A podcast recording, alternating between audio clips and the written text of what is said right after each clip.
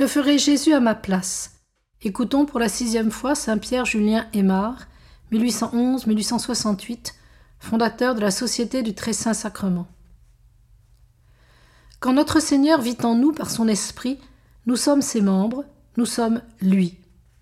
Le Père céleste a pour agréable nos actions. Les voyant, il voit les propres actions de son Fils. Il y trouve ses complaisances. Le Père, inséparablement uni à son Verbe, vit en nous aussi, il y règne. Et cette vie et ce règne divin paralysent, détruisent le règne de Satan. Alors les créatures rendent à Dieu le fruit d'honneur et de gloire qu'il a le droit d'en attendre.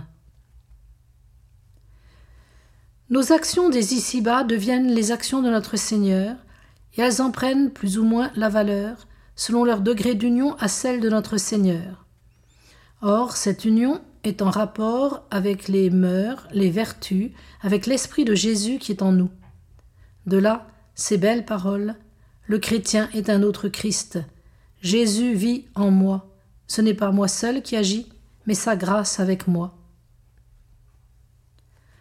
Oh, comment se fait-il que nous négligions tant cette union divine?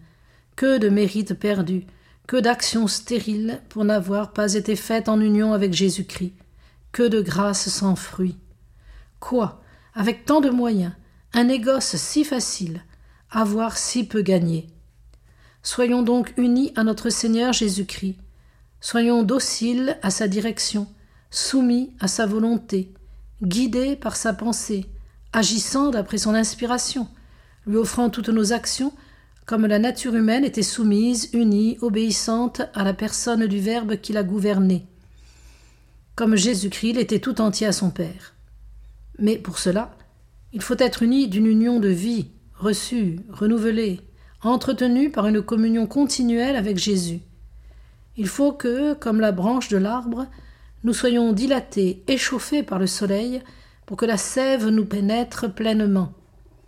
Or le soleil préparateur, qui attire la sève divine, nous dispose à la recevoir, l'entretien, c'est le recueillement, c'est le désir, la prière, le don de soi de tous les instants. C'est l'amour soupirant sans cesse après Jésus, s'élançant à tout moment vers lui. Et la sève n'est elle-même que le sang de Jésus qui nous donne sa vie, sa force et sa fécondité divine.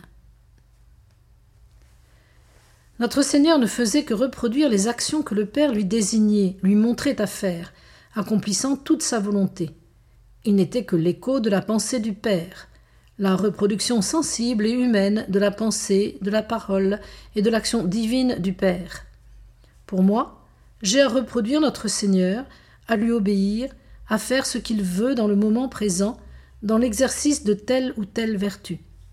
J'ai à me tenir dans la disposition de lui obéir dans mon âme et par les actes extérieurs, s'il les demande, à m'inspirer de sa pensée et de son désir. Il faut m'y prêter avec amour et fidélité.